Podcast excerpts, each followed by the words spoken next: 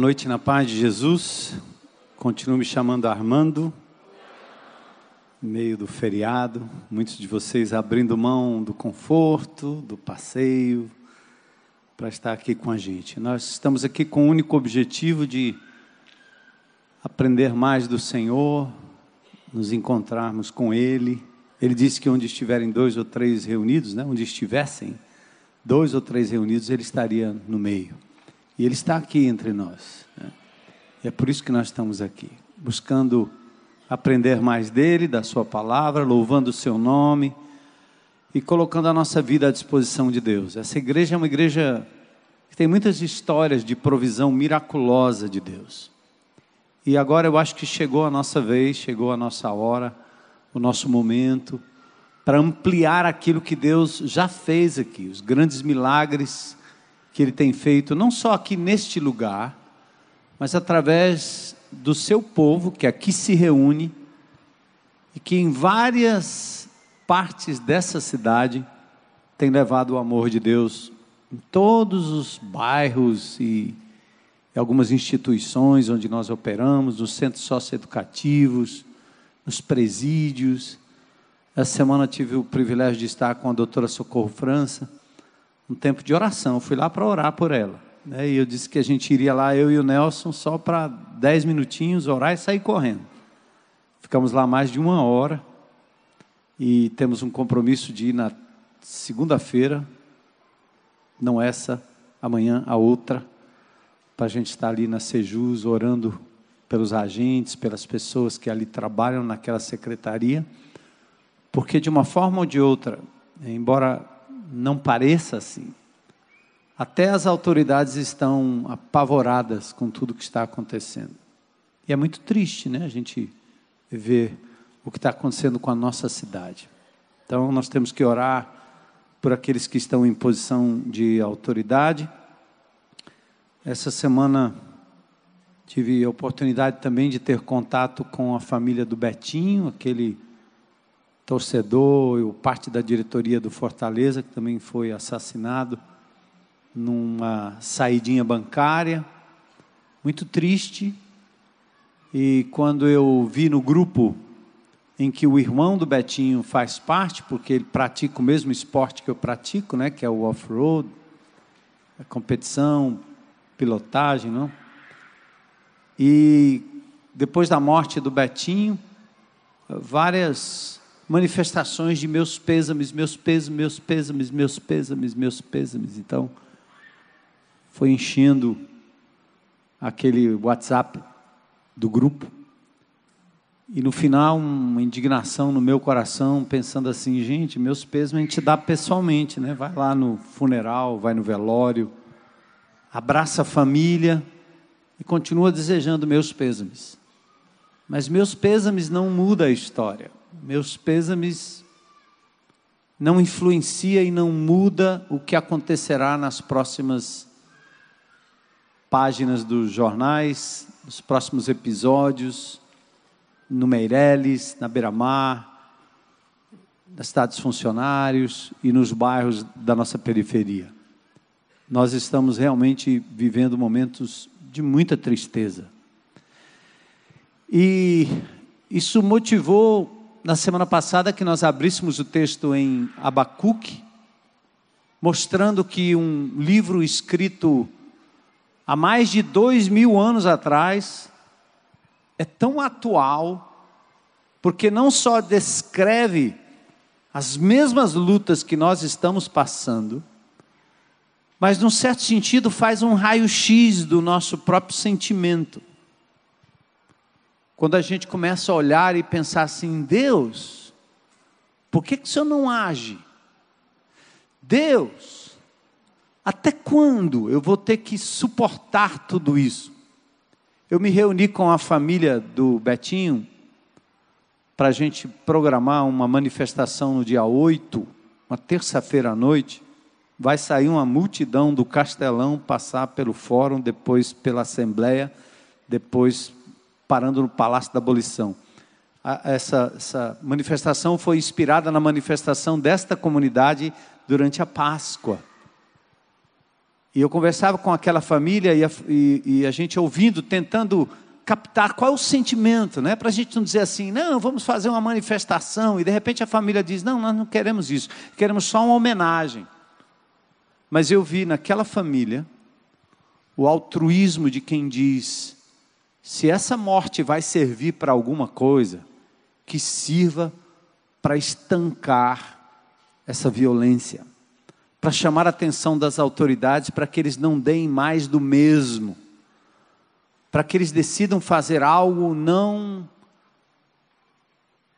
no fechar das cortinas, para que algo seja feito não só em termos de lidar com as consequências, com alguém que está com febre e você ministra um remédio para baixar a febre, enquanto que a causa é muito mais profunda. E a causa está exatamente no descaso com que os nossos governantes têm lidado com a coisa pública e principalmente com o público, as pessoas.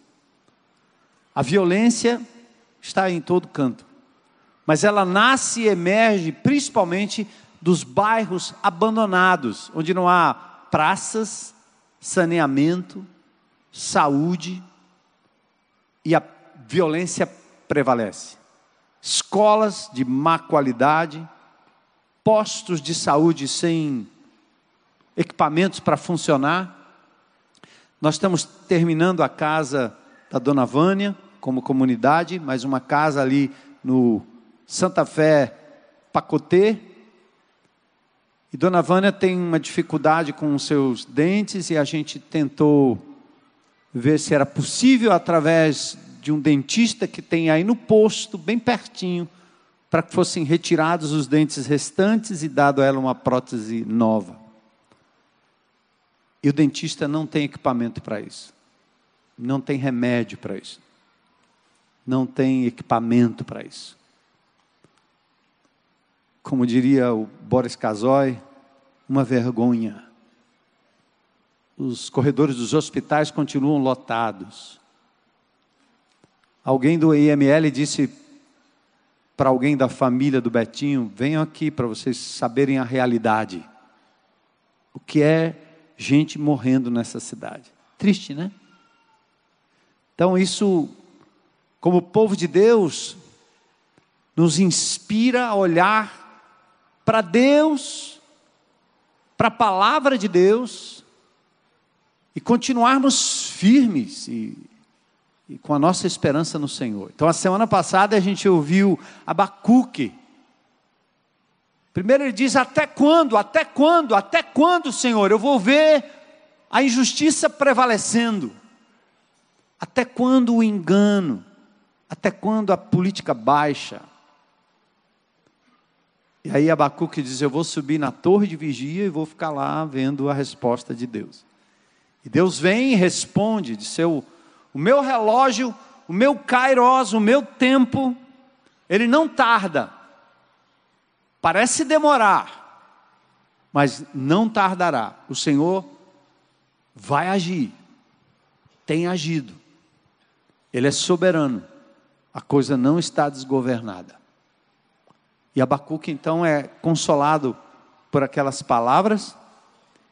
E aí ele vai para o capítulo 3, onde eu Vou dar sequência, eu não podia deixar de dar a conclusão, não só para vocês, mas para o meu próprio coração.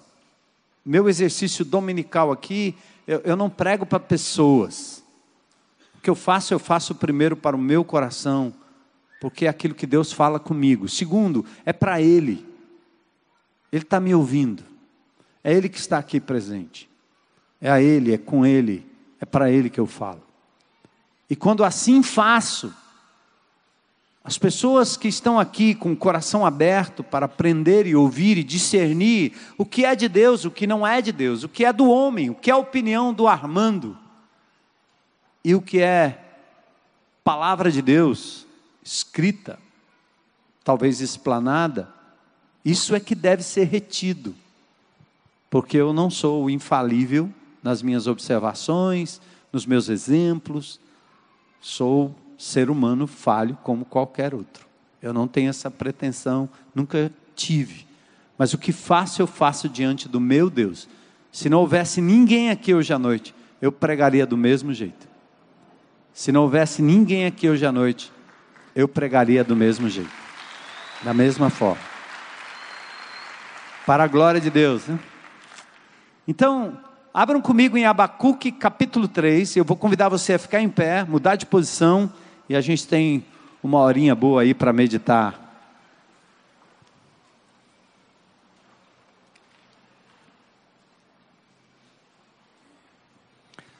Abacuque, Abacuque capítulo 3.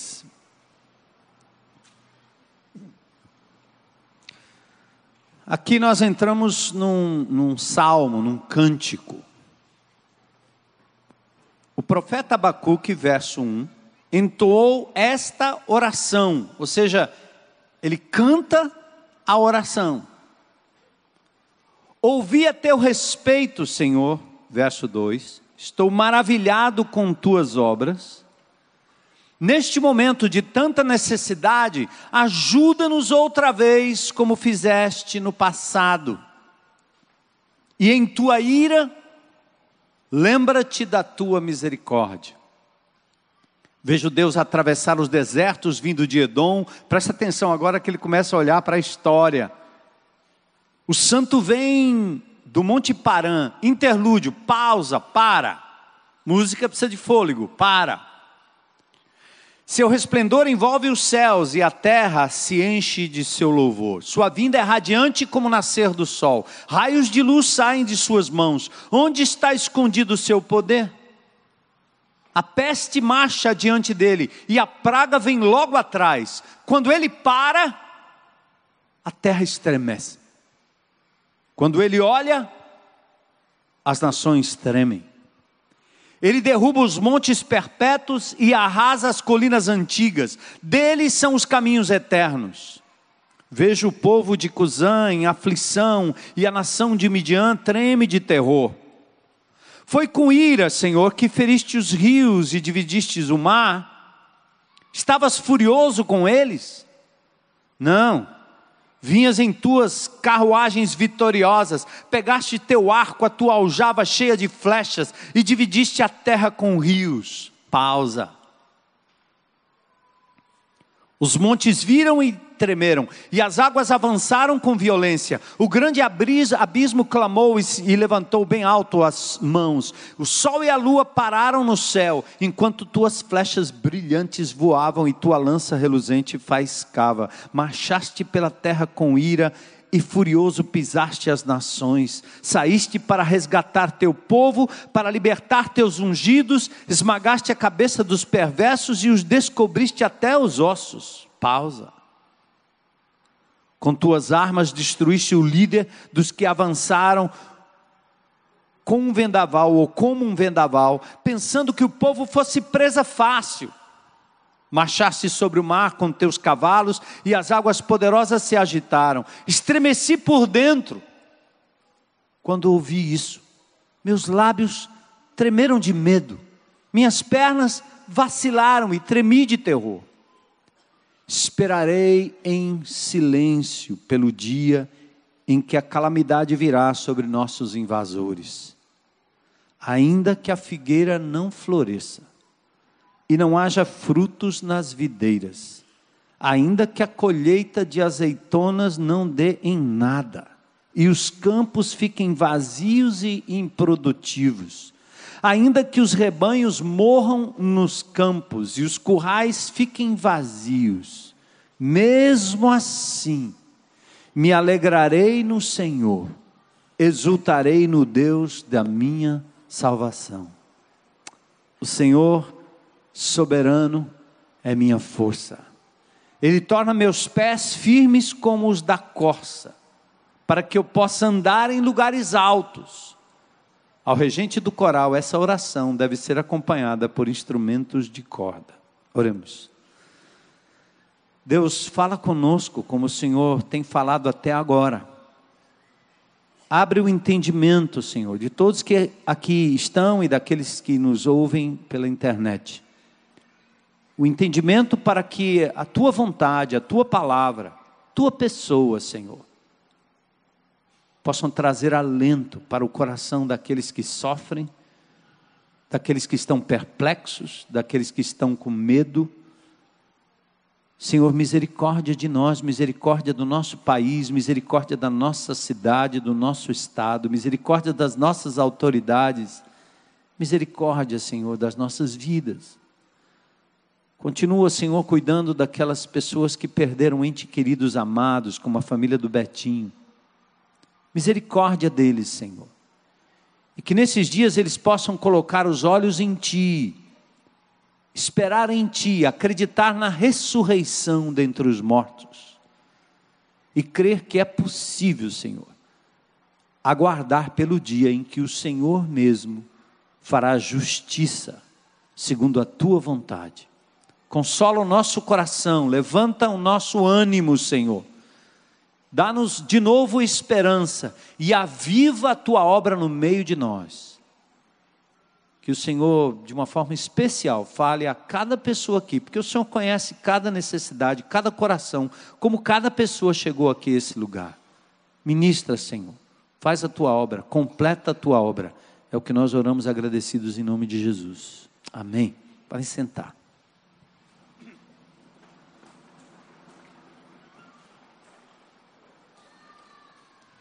Bom, no capítulo 1 tem um questionamento fortíssimo, no capítulo 2, o profeta continua se queixando. Mas no capítulo 3, a queixa dá lugar à adoração. Adorar significa exaltar o nome de Deus, olhar para Ele, focar nele. E quando adoramos o Senhor, louvamos o seu nome, dizendo coisas que se referem aos seus atributos, à sua grandeza, ao seu amor, e a gente ora e a gente canta. Então, esse profeta zangado, depressivo, queixoso, ranheta, esse profeta inconformado, que foi confrontado por Deus em vários momentos, ele transforma sua queixa, seu estado de queixa, em adoração, em louvor. E aí, eu, quando eu leio a Bíblia, eu fico intrigado. Como é que ele conseguiu? O que ele fez? Eu quero isso para mim, Senhor. Então, qual o segredo de alguém que questionou tanto e depois se tornou um autêntico adorador? Eu adianto para dizer que o que achei nesse capítulo 3 do livro de Abacuque, o segredo está na espera paciente, capaz de transformar pranto em regozijo, em alegria. Ele soube esperar. Como o salmista, no Salmo 37, 7 diz: Descanse no Senhor e aguarde por Ele com paciência. Não se aborreça com o sucesso dos outros, nem com aqueles que maquinam o mal. Porque às vezes você vê o mal prosperando e quem faz o mal levando vantagem. É muito dinheiro, é muito conforto, é muito gasto. E você começa a invejar. Afinal de contas, viver honestamente, fazer o que é certo, parece que não dá resultado. Você passa a ser perseguido. Parece que você perde mais do que ganha. E eu recomendo aqui que todos vocês assistam o filme do apóstolo Paulo. Nunca vi nada igual. Não percam e levem amigos, irmãos, mas acima de tudo, vá você para ouvir o testemunho de um homem que passou seus últimos dias na prisão, de um povo que mexeu com todo o império romano, sem pegar em armas, de um povo que não ganhou privilégios porque estava conectado com Deus, muito pelo contrário, tornaram-se tochas acesas no corredor do palácio de Nero e alimentaram os leões no Coliseu Romano. Lugar este que você ainda você pode ir lá em Roma e visitar o Coliseu Romano e ficar imaginando a turba, a plateia, a torcida organizada se saciando e aplaudindo os cristãos que ali estavam dando a vida pelo Evangelho de Jesus e estavam ali só porque não negaram Jesus Cristo em nenhum momento. Jesus, ho Christos, ho curios. Quando os soldados chegavam, entravam numa casa, batiam na porta, entravam casa dentro, a pergunta é, ou a exigência é, diga que César é o Ró Curios, ele é o Senhor, diga que ele é o Senhor, o imperador é o Senhor, bastava dizer isso. E os cristãos olhavam com a profundidade de quem conhecia o Deus da história e diziam: Yesu ho Christos, ho Curios. Jesus Cristo é o Senhor, único Senhor. Glória a Deus. Você acha que está aperreado? Você já teve alguém entrando na sua casa e pedindo esse tipo de lealdade a você? Muitos deram suas vidas para que você hoje pudesse conhecer esse Deus maravilhoso. Jesus Cristo é o único Senhor. Mesmo que isso signifique a morte, mesmo que isso signifique virar tocha humana, mesmo que isso signifique ser jogado aos leões, não importa, eu não vou comprometer o nome de Jesus. Não existe meio termo. Espera com paciência Pois nessa esperança fomos salvos, diz o apóstolo Paulo. Esperança que se vê não é esperança. Esperança é aquilo que você não pode ver, que vai chegar, que não está no teu controle nem no meu controle.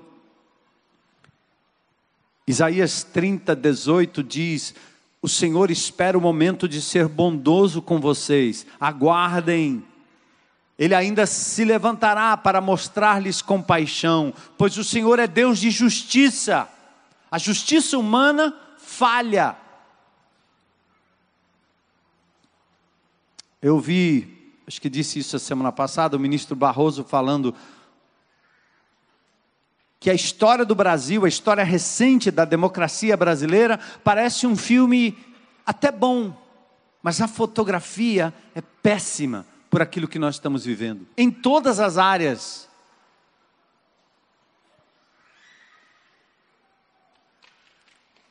Então vamos lá para o texto, né?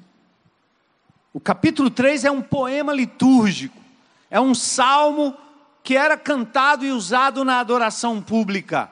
Começa como um termo litúrgico, sigiot, em hebraico, que quer dizer confissão. O texto tem pelo menos três pausas. Em algumas Bíblias, Selá, outras Bíblias, interlúdio. Como em toda música, há que se ter uma pausa pausa para respirar. E termina com um descritivo no verso 19, dizendo: esse cântico, esse texto aqui, é para o regente do coral. Essa oração deve ser acompanhada por instrumentos de cordas. E assim o povo revivia a palavra de Deus de quando em quando, como nós fazemos aqui. Agora, toda espera requer uma pausa. Eu não sei o estado da sua alma hoje à noite, eu não sei o que você está passando, eu não sei qual o seu aperreio, qual a sua perda, qual o seu medo, qual o seu estado emocional? Eu não sei. Mas eu sei de uma coisa. O que eu aprendo com o profeta, que talvez valha para a sua própria vida, você precisa aprender a esperar, pausar, parar, dar um passo atrás e permitir que o Deus soberano haja porque a sua inquietação, a sua luta, a sua tentativa de fazer justiça, de fazer por onde, de buscar, de vingar-se, pode não dar em nada, invariavelmente não dá em nada. Porque nós não somos deuses, não somos Deus, não temos o controle do amanhã, não temos o controle do coração do marido, nem da mulher, nem do filho, nem do pai, nem do patrão, nem do governo. Você não tem controle. Então é preciso pausar, parar, esperar. O filósofo moderno Cortella, ele, eu acho que ele, não, não plagia, mas ele faz uma paráfrase eh, de uma definição bem interessante de Paulo Freire. Quando ele fala que esperança não é necessariamente espera, para e espera, mas esperança é de esperançar. Esperançar significa fazer algo em prol enquanto você espera. Eu acho que as duas definições são importantes e complementares. Deus cria o universo todo segundo o descritivo bíblico, em seis dias. No sétimo, ele para. E ele para para pausar e contemplar tudo aquilo que ele já havia feito e celebrar o que já estava posto e feito como muito bom. Mas esperançar também é fazer como Noé, que no momento que Deus decide destruir a raça humana, dado o volume de iniquidade que estava tomando conta daquele momento da história, Deus diz a Noé: faz uma arca no seco. Então Noé talvez não tenha entendido direito. Hã? Senhor está me dizendo que eu vou lá para o interior do Ceará e vou construir uma arca porque vai ter um dilúvio aqui? Não, não, não, aqui não. É possível que tenha um dilúvio em algum lugar perto ali, né, da costa, no mar, mas aqui não. Então, no momento da crise, no momento da angústia, no momento da dúvida, no momento da incerteza, é preciso aprender a parar e pausar, toma fôlego, busca o silêncio, espere em Deus, não haja, não reaja, espera. Mas também é importante que você pratique a esperança fazendo aquilo que Deus diz que é para ser feito. Se vão me perseguir por causa da verdade, eu continuarei falando a verdade. Se vão me perseguir por causa da honestidade, eu continuarei na honestidade. Se ser verdadeiro diante de Deus é o que importa e não dá ibope, não dá dinheiro, não me torna rico, é assim que eu farei. Eu construirei a minha arca no vazio, no nada, porque eu estou ouvindo a voz daquele em quem eu tenho esperança. E se ele mandou construir, eventualmente a chuva virá. E veio.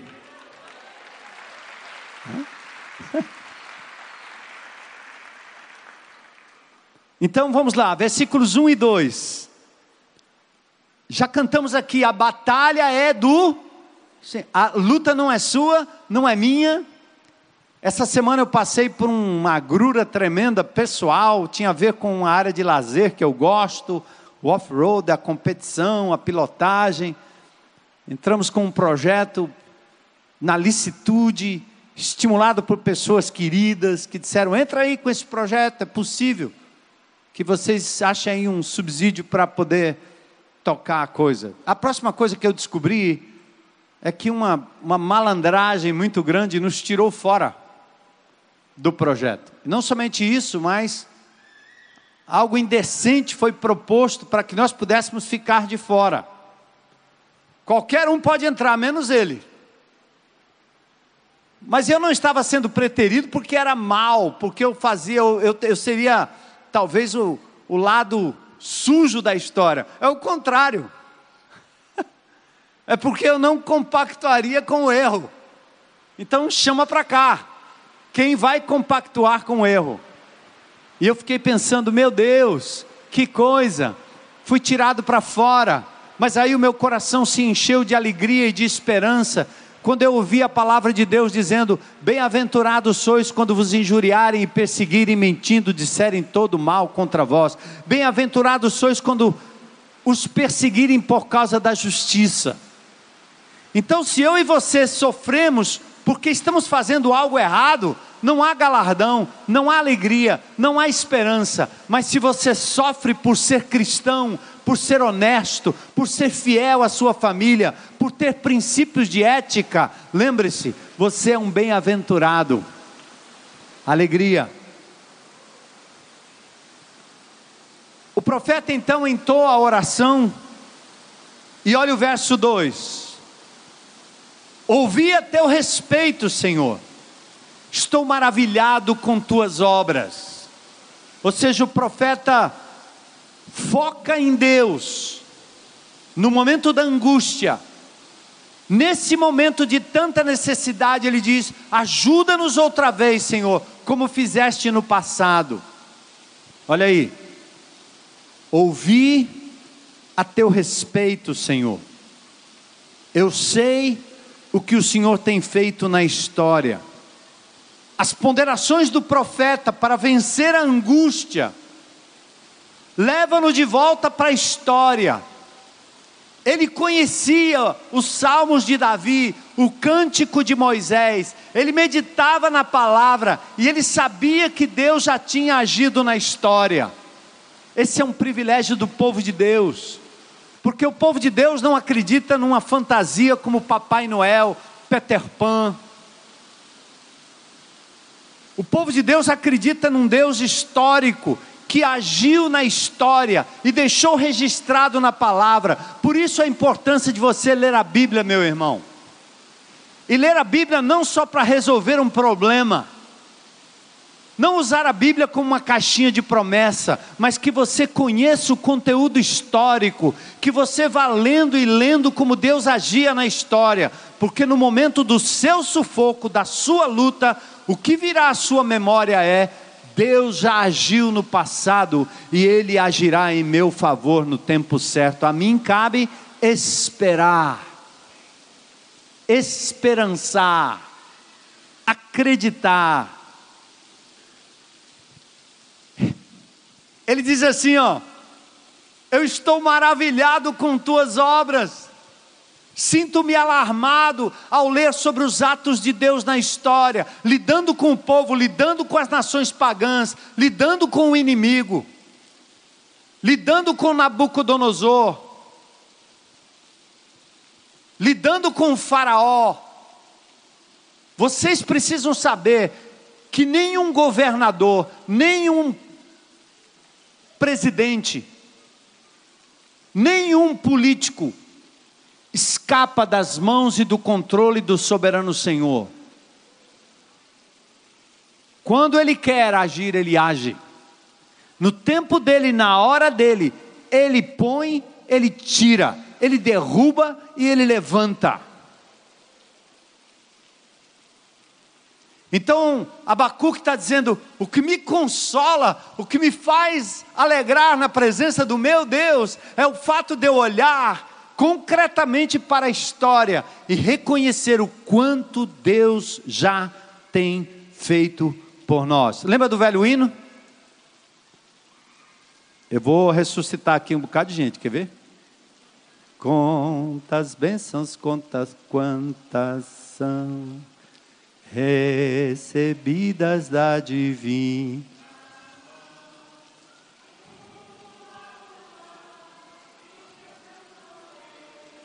Há de ver surpreso quanto Deus já fez. Aos dinossauros. Olha aí, é das antigas, é o novo, né? Hein? Ouviram aí, vocês, moçada aí? É. Conta as bênçãos. Conta. Quantas são? Recebidas da divina mão.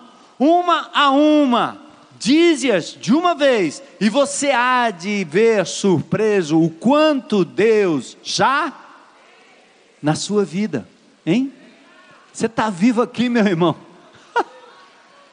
É a mão de Deus. Dá para você se alegrar um minuto pensando em algumas coisas que Deus fez durante a sua vida, quantos livramentos, quantas coisas boas. Você não tem razão para lamúria, para depressão histórica. Glória a Deus. Muito lindo isso. Como Deus tem agido na história, ele diz: Estou maravilhado. E agora olha o final do verso 2 comigo. Eu não sei se tem aí, dá certo agora? Verso 2 no final. Olha uma outra coisa que o povo de Deus, que sabe esperar, que sabe esperançar, hein?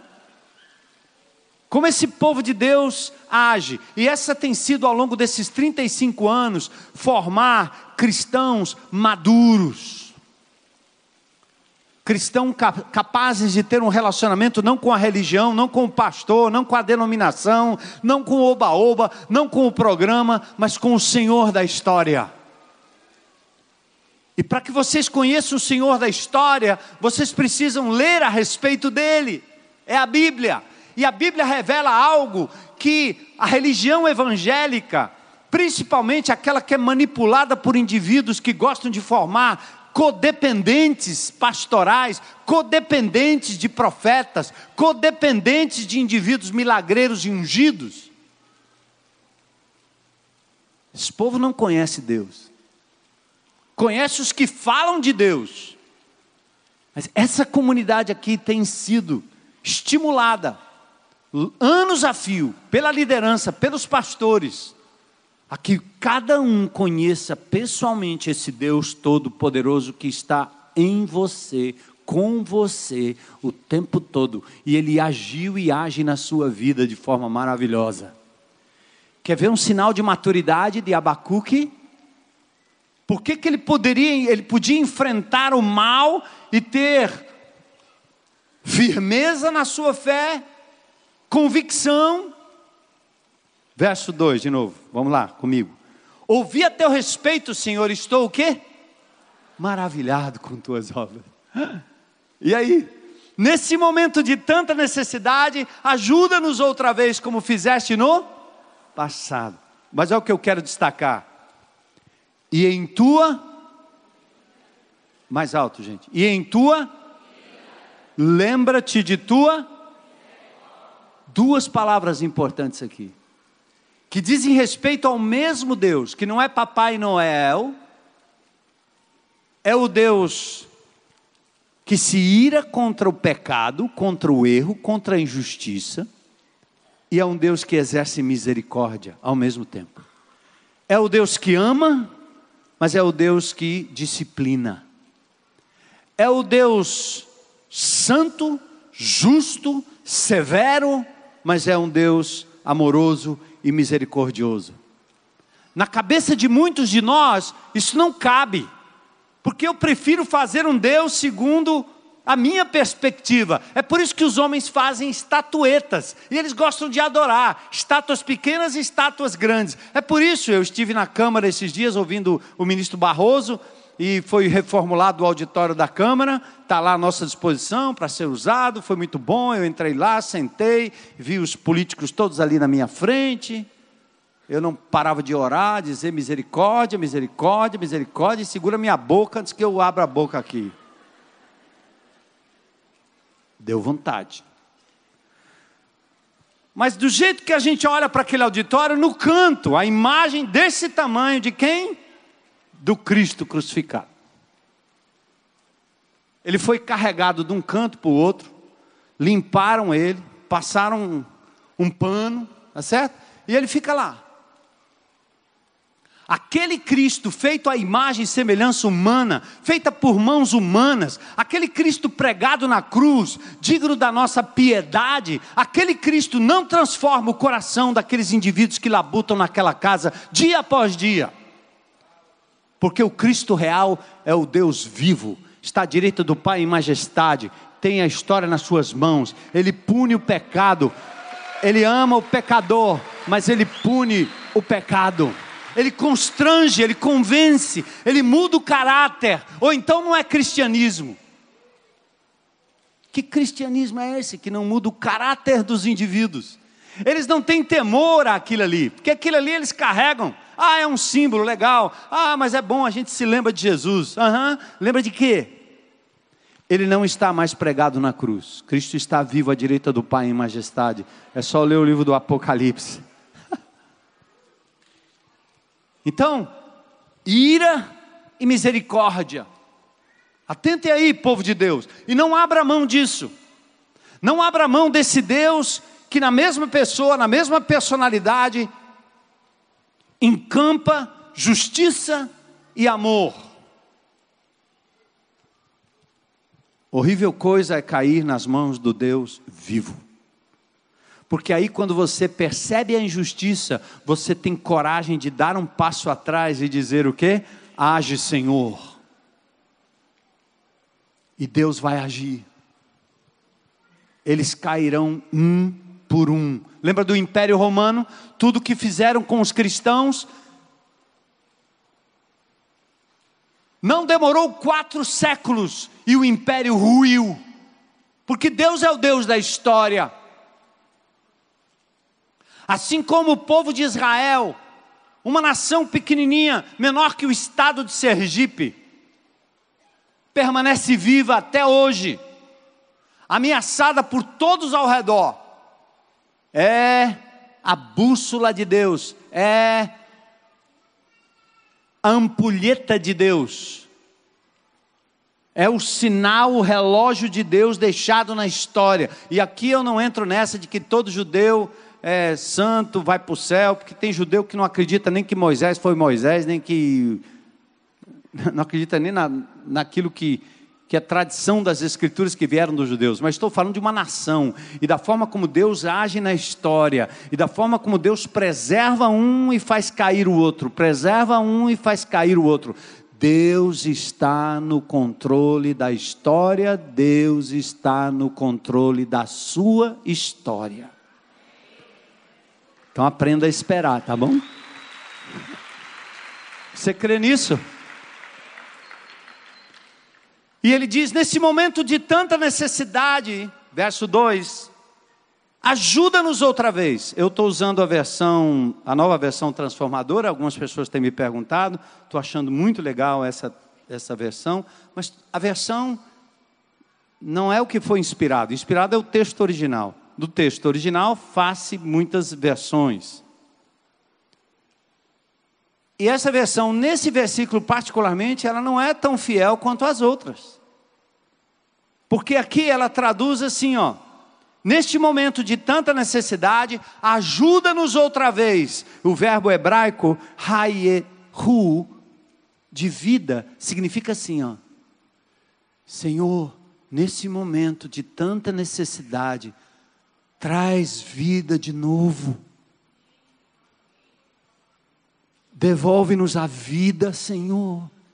Nós estamos morrendo, é isso que o judeu está dizendo, é isso que o profeta está dizendo, e o texto não traduz direito, mas eu quero ajudar você a compreender o que está lá no original.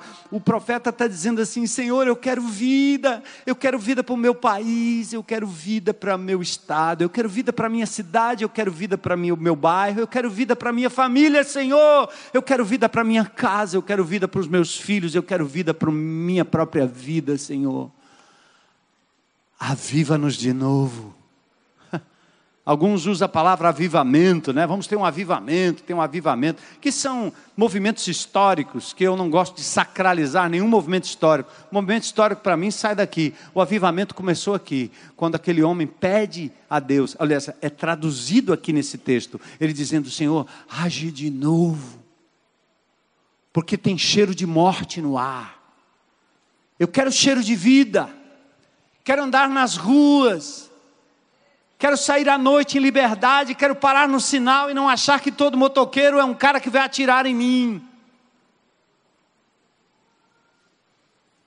Quero frequentar os parques, quero andar na rua, quero brincar com as crianças, sem o perigo de que eles recebam uma bala perdida.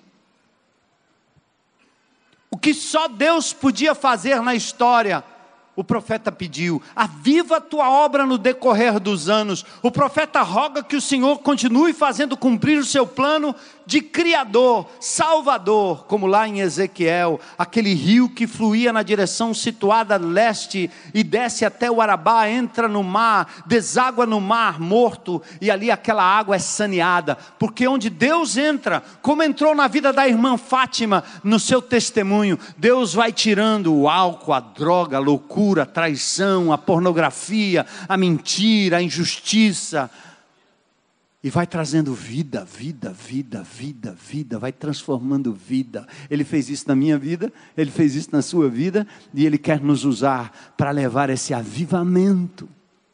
E o profeta diz: Vem, Senhor, vem, vem, vem e age. Faz de novo, traz nova vida, renovo. Traz, Senhor.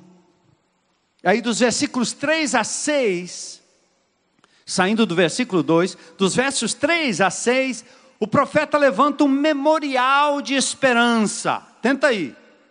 Para você não ficar triste, depressivo, doente, ranzinza, iracundo, fechado, segregado dentro da sua casa, tá certo? Com medo de tudo, de todos, que loucura! Ei, você está conectado com o Senhor do universo. Não tente Deus, não seja negligente, mas sai dessa. Deus não te fez para viver assim. Vamos entrar, vamos sair, vamos olhar para as pessoas.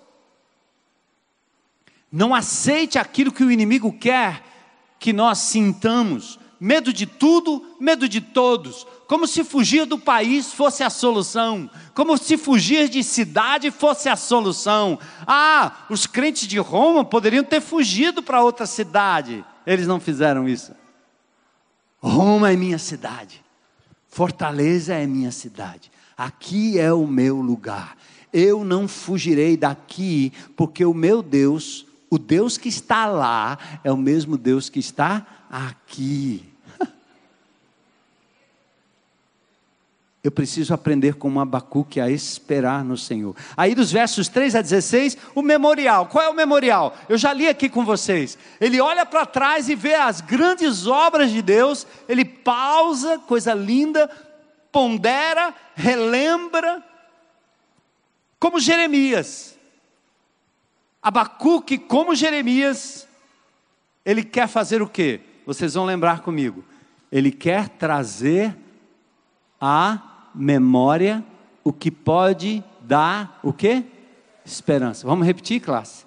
Quero trazer a memória o que me pode dar esperança. Você enche a sua memória de lixo do noticiário Alguns são fatos, outros são fatos repetidos e repetidos e repetidos e repetidos e repetidos e repetidos até que você fique na condição que o inimigo quer que você fique, sem esperança, com medo, acovardado.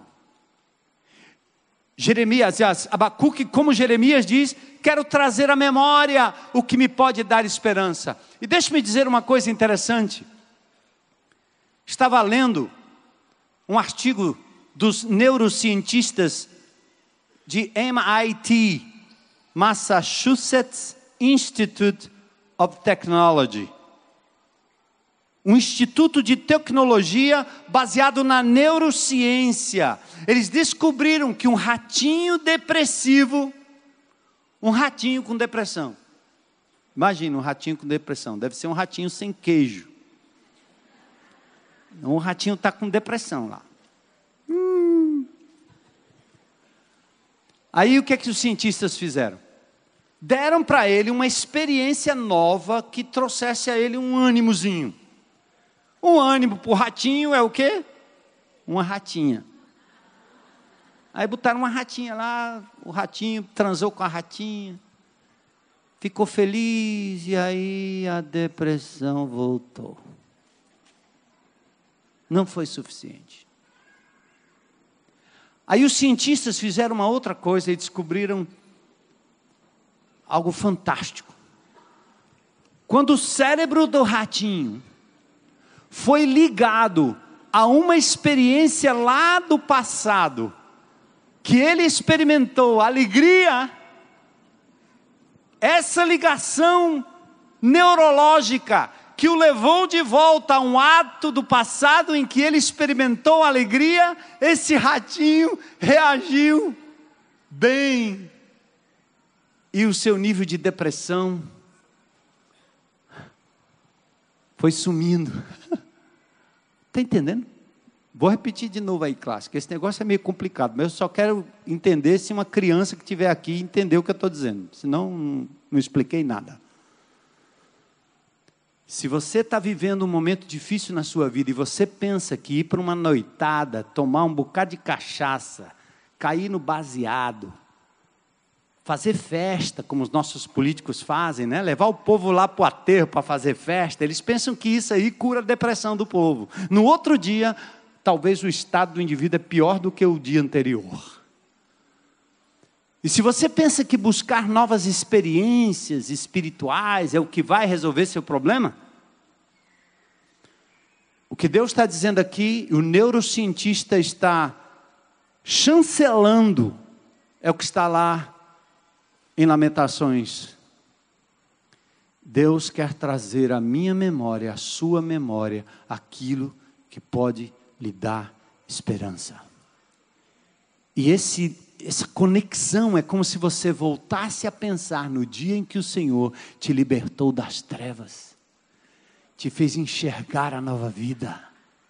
No dia que o Senhor te deu um livramento lá atrás, o dia que você se casou, o dia em que você gerou um filho, lembra? Traz a memória, porque isso vai livrar você das consultas intermináveis para a cura da sua depressão, trazer à memória o que lhe pode dar esperança. Não só aquilo que Deus fez na sua vida pessoal, mas aquilo que Deus fez na história através da sua palavra. Você quer a cura? Está aqui, ó. É olhar para o Senhor e dizer: O Senhor é soberano, o Senhor é Deus, o Senhor tem os reis nas suas mãos, o Senhor levantou e derrubou impérios. O Senhor usou o império inimigo para punir o seu próprio povo, mas esse mesmo império foi derrotado pelo Senhor na história. Eu quero trazer à memória aquilo que pode me dar esperança. O meu Senhor Jesus venceu a morte, venceu o pecado, venceu o mundo. Eu não preciso mais ser escravo do medo. O meu Senhor me ama incondicionalmente. Eu trago à memória aquilo que pode me dar esperança. Hoje eu estava lavando uma loucinha ali, uma louça. De vez em quando eu faço isso. Não sou especialista. Sou especialista, mas tenho preguiça. Minha mulher está ali, eu não posso enfeitar, né? Mas toda vez que eu vou lavar uma louça, eu disse para minha filha hoje, eu encosto na pia, me vem à memória uma coisa. Qual é? A minha mãe a dona Judite, desse tamanho, quando uma panela não era areada do jeito certo, ela me levantava pela orelha e dizia: Faz de novo, seu moleque. Eu trago à memória aquilo que pode me dar esperança. Ela não está mais lá, mas eu olho para a louça e disse: Eu não vou deixar essa louça mal lavada. O amor, a presença da minha mãe, né? Já contei aqui para vocês várias vezes, quando eu era menino, não era facção, mas eram as gangues. Eu pertencia a uma delas, brigava com a gangue lá de cima, a gangue da Tanque Velho, a gangue da Capelinha, era briga confusa. E para passar de um território para o outro, eu tinha que levar dez meninos comigo, com um pedaço de pau, às vezes com a garruncha velha do meu pai que eu botava aqui, dois canos. E eu disse, cara, vai ter pau, vai ter briga, vai ter confusão, mas nós temos que passar e vamos nessa. E a gente ficar com aquele medo e vai, não vai. Mas o meu pai, sergipano, desse tamanho, pequenininho, quando ele andava comigo, eu passava pela gangue. E ainda ficava olhando assim. E meu pai aqui do meu lado, desse tamanho. Eu fico olhando para trás e digo, que doido, rapaz, você é maluco. Esses caras podiam matar o teu pai a qualquer momento, com a maior facilidade do mundo. Por que, que aquele, aquele senso de confiança vinha ao meu coração? Porque eu me achava tão cuidado, tão amado e tão protegido. Porque aqueles meus amigos, na hora do vamos ver, é possível que eles corressem. Meu pai jamais me abandonaria. E aquilo era suficiente para que eu pudesse vencer o medo, enfrentar o mal. É isso que significa trazer à memória aquilo que pode nos dar esperança. O Deus a quem servimos, servimos, o Deus a quem amamos, o Deus que nos ama incondicionalmente. Ele não está dormindo, ele não está no Canadá, ele não está nos Estados Unidos, ele não está no Japão, ele está aqui agora. Ele vai com você por meio do buraco, por meio do perigo, ele não vai te abandonar. E se eu confiava no meu pai, aquele sergipano pequenininho, sem força, só porque eu confiava no seu amor, quanto mais o amor incondicional de Deus. Amém, irmãos? É isso que vai nos levar para as arenas. Bora? Eu não vi muito amém nem aplauso. Hein? Bora! Hein? Isso que fez com que Abacuque pudesse enfrentar o seu estado de angústia queixoso e depressivo. E a minha pergunta é: qual é o seu memorial de graça e livramento? O profeta desmorona na sua altivez diante dos feitos divinos. Ele diz: estremeci por dentro. Quando eu comecei a olhar a grandeza de Deus, a soberania de Deus, a maravilha desse Deus que age, eu comecei a estremecer por dentro. Meus lábios tremeram, minhas pernas vacilaram. Ele diz: Eu vou esperar em silêncio pelo dia da calamidade que virá sobre os nossos invasores. E vamos terminar com o verso 17 a 19. Olha que lindo. Qual é a sua atividade profissional? Você vive de quê? Eu vou desafiar você a substituir essa, essa fala profética que era agrária, pecuária, ou seja, ele tratava de campos, de plantas, de gado, porque essa era a economia, certo? Hoje não. Hoje ninguém fica criando cabra por aí. Então, eu, eu, convido você a fazer a substituição. Mas olha o que o profeta está dizendo, e olha o que pode sair da sua boca hoje à noite, em louvor e glória ao nosso Senhor Jesus vivo, ressurreto à direita do Pai em majestade, com a história nas suas mãos. E em breve ele voltará. Hoje você pode glorificar o nome dele. E o profeta diz: ainda que a figueira não floresça, ainda que não haja frutos nas, nas videiras, ainda que a colheita de azeitonas não dê em nada, e os campos fiquem. Va... Irmão, imagina você ser convidada para um culto em que o cara vai pregar esse tipo de coisa. Eu já pensei comigo mesmo assim: Deus, se eu continuar pregando desse jeito, não vai sobrar ninguém. Porque se eu quiser atrair gente, eu tenho que dizer o contrário. Vem para Jesus, que você não terá nenhuma doença, nenhum prejuízo. Você vai ganhar muito dinheiro, inclusive eu. Porque os caras fazem isso aí. Hã? Não tem doença, não tem nada, está decretado, bate o pé que está tudo certo. Quando o indivíduo que recebe o profetado e a decretada morre, eles fazem conta que nada aconteceu. Mas esse discurso não atrai gente que anda atrás da religião ópio do povo, como dizia Karl Marx. A religiosidade ópio do povo, essa que zombam dela no Congresso, essa que os caras riem, porque a religião da negociata, da vantagem, tal qual os doleiros, tal qual os corruptos, do nosso governo, É a religião do toma lá, dá cá. Vem para mim, me resolve, resolve meu problema aqui. Já pensou um culto desse? O profeta disse: vai ter um culto do poder. Nós vamos pedir avivamento. Então, avivamento é o quê? Ainda que a figueira não floresça, não haja frutos nas videiras, ainda que a colheita de azeitonas não dê em nada, os campos fiquem vazios e improdutivos, ainda que os rebanhos morram no campo, os currais fiquem vazios. Sobrou alguma coisa? Sobrou, igreja? Sobrou sim. O Senhor eu, disse o Abacuque, me alegrarei no Senhor, no Deus da minha salvação. Ele é meu bem maior, Ele é minha comida, minha bebida, minha subsistência, minha vida. Aleluia. Uh! Essa oração deve ser acompanhada por um instrumento de corda.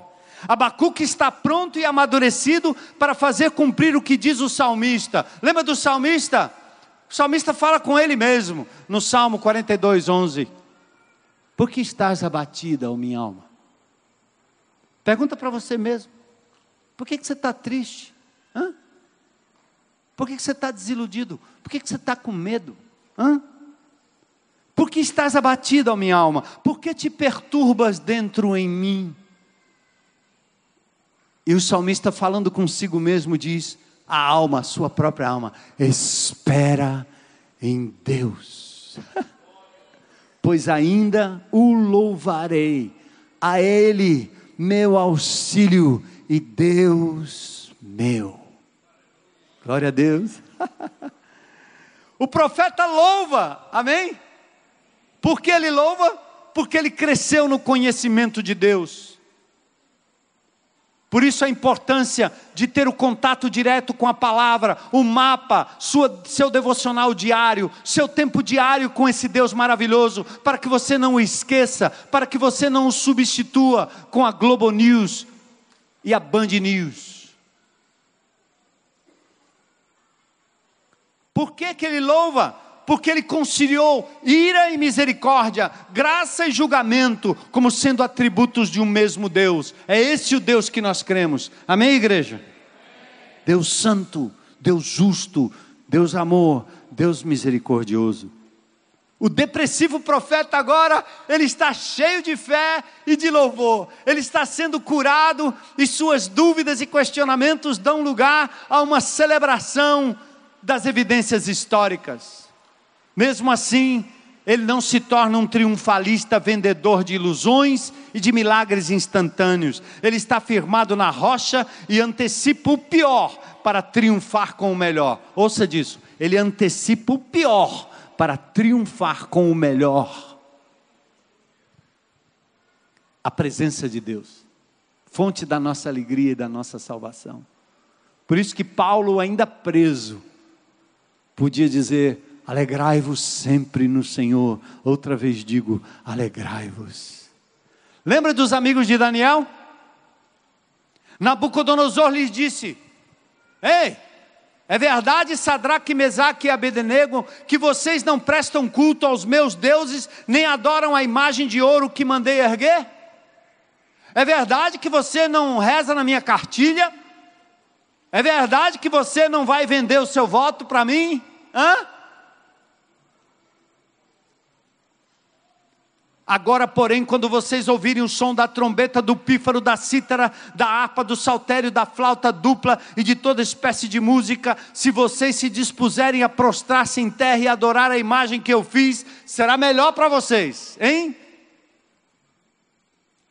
Ou você quer perder o emprego?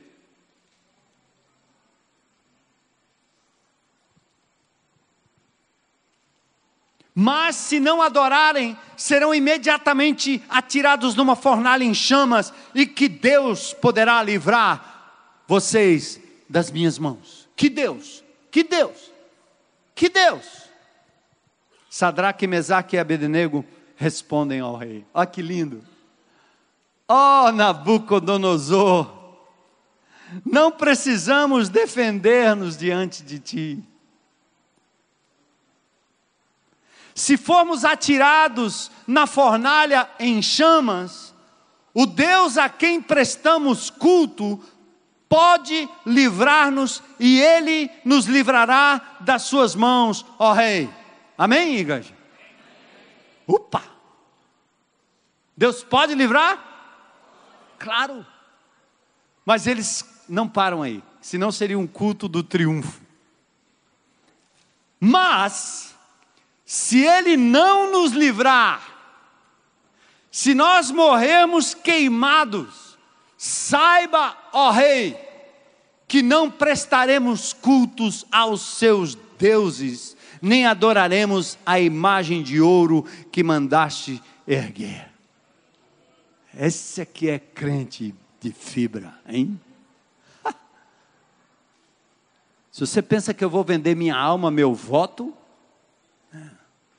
eu preciso de dinheiro, eu preciso de ajuda, eu preciso de alguém, eu preciso de alguém que me recomende, eu preciso de alguém, eu preciso de alguém, mas eu não vou me dobrar, porque se o Senhor quiser, Ele me dá muito mais do que você está me prometendo, mas se Ele não der, Ele continua sendo, e eu vou adorá-lo, vou me alegrar nele, e na escassez, Ele continuará sendo meu Deus. Até quando, Senhor? Abacuque teve coragem de questionar, mas ele não parou por aí. Buscou no caráter de Deus a âncora da sua fé. Reconheceu o mal que acontece ao ímpio e o justo. Decidiu esperar em Deus, o que resultou em plena confiança e adoração a Deus como Ele é, Senhor da história. Como é que nós vamos viver? No meio dessa turbulência? Pela fé. Como é que você lida com o problema do mal? Seja honesto, sincero diante de Deus, mas entenda que não temos o quadro todo, o finito tentando compreender o infinito. Calma, você não sabe tudo, você não sabe o dia de amanhã. Segunda coisa, aquiete-se, ouça Deus. Reconheça quem Ele é, não tente separar os seus atributos. O Deus que ama é o mesmo que se ira, o Deus que condena é o mesmo que perdoa, o Deus que salva é o mesmo que julgará com justiça, o Deus que cura é o mesmo que permite a aflição. Vamos adorar e nos submeter ao Deus vivo, real, único, poderoso e capaz de nos livrar. Terceiro, espera pacientemente no Senhor. Abandone o seu imediatismo Deus não está atrasado, Ele conhece suas necessidades pessoais. A geração instantânea deve dar lugar à geração fiel que espera no Senhor e no seu amor que nunca falha. Curva sua cabeça em oração agora e, e, e diga ao Senhor assim, né? O que, ele, o que Ele te falou e o que você vai fazer a respeito. Essa é a hora. Saia daqui com um propósito. Algo chamou a, tua, atenção do seu coração hoje à noite. E diga, Senhor, eu, eu decido para a minha vida responder aquilo que hoje o Senhor me mostrou. Quero sair desse estado de inquietude, de depressão e de medo. Quero erguer os meus olhos, olhar para os montes de onde me virá o socorro. Quero olhar para a tua pessoa e andar contigo e andar com Deus é a melhor coisa que tem. Quero tirar a minha alegria não daquilo que é momentâneo, extemporâneo, paliativo, mas quero tirar a minha alegria daquilo que é eterno. Como aqueles ratinhos que eu não vendo a minha alma para obter um prazer momentâneo aqui e agora, mas que eu possa me religar aos atos poderosos de Deus na minha vida e compreender que Deus é o mesmo ontem, hoje e eternamente.